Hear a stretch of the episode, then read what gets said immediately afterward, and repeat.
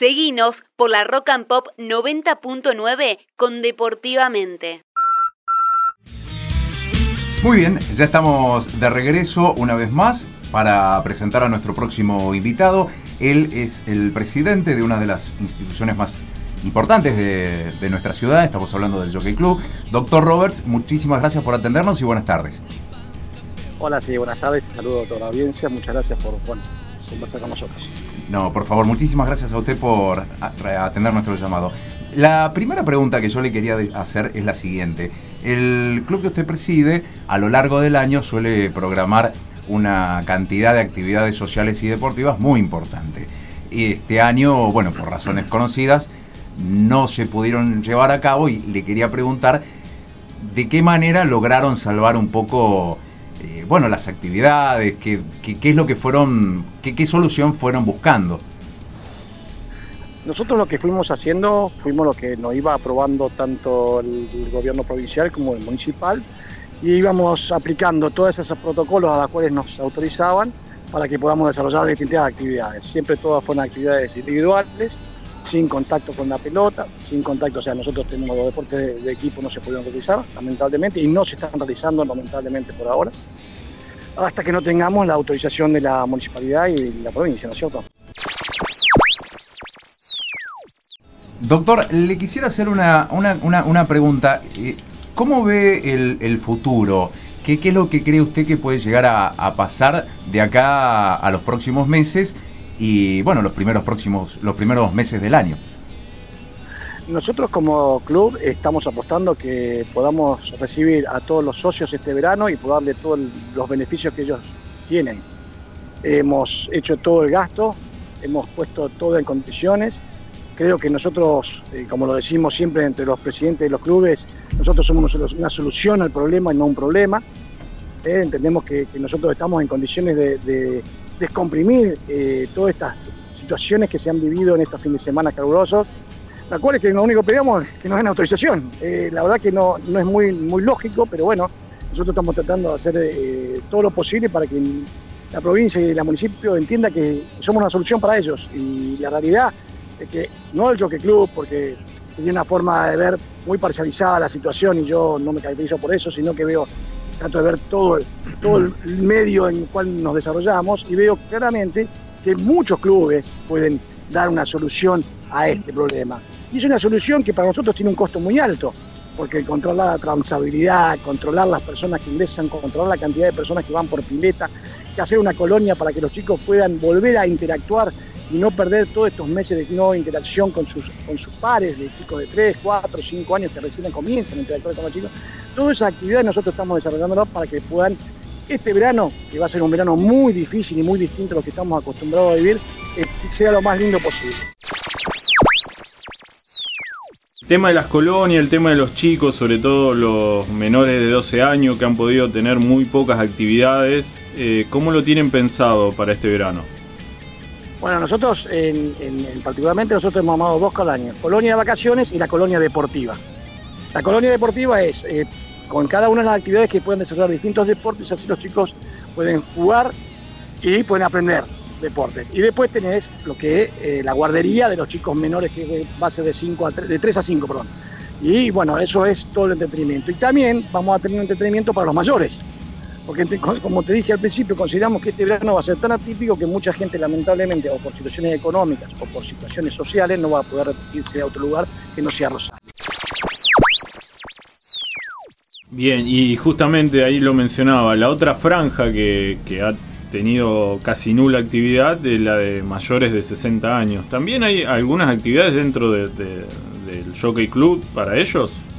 Sí, sí, tienen un montón. Suponete, para que te des una idea, tenemos como 60 todos en croquet, juegan en croquet. Tenemos en golf, tenemos en tenis, natación. No, no, eh, eh, particularmente los de 60 están, están protegidos, pueden caminar, pueden correr, tienen entrenadores para hacerlo.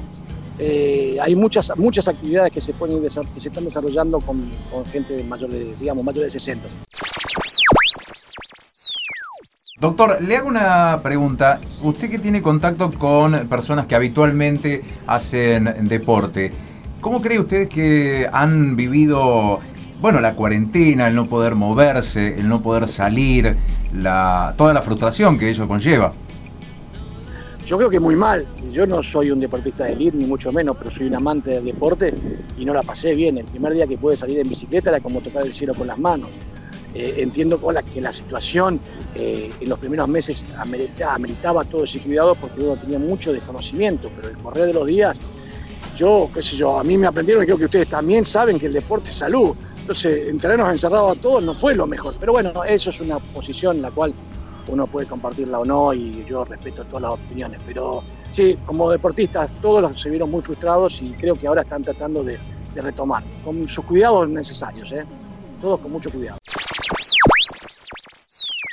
Y ahora este regreso que estamos teniendo progresivo, paulatino, este, con ciertas reglas, ¿usted cree que la gente lo va a poder seguir? ¿Vamos a poder ordenarnos de cierta manera como para poder eh, cuidarnos entre todos?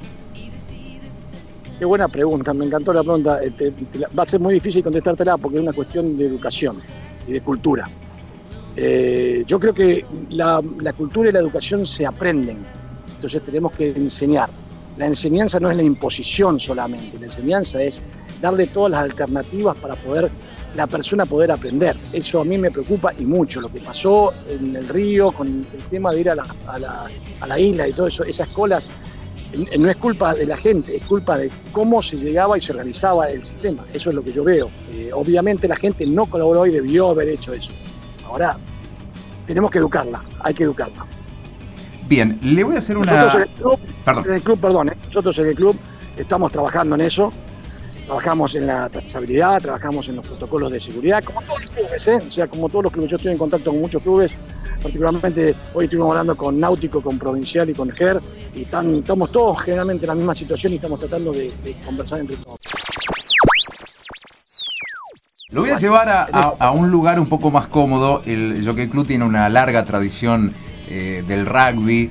Eh, le iba a pedir su opinión con lo que acaba de suceder el sábado de la mañana con los Pumas ganando por primera vez a los All Blacks después de, bueno de tanto tiempo, inclusive con jugadores locales, jugadores de Rosario. La, verdad que es un orgullo, digamos, un orgullo que todos los argentinos sentimos ese orgullo de haberle ganado al, sabe un poco el rugby al mejor equipo del mundo y de la historia del mundo, porque el rugby los neozelandeses siempre ha sido muy completo. Pero lo más lindo es que tenemos gente de Rosario y eso, bueno, uno se siente más orgulloso, a pesar de que algunos bueno, no pertenece a nuestro club, pero bueno, sí pertenece a nuestro club el, el físico, y nos pone muy contentos, y hoy está trabajando como gerente deportivo en nuestra institución. Entonces, todas esas situaciones nos llevan a que, bueno, todos sin orgullo, y el club, como decís vos, se sienta muy bien representado.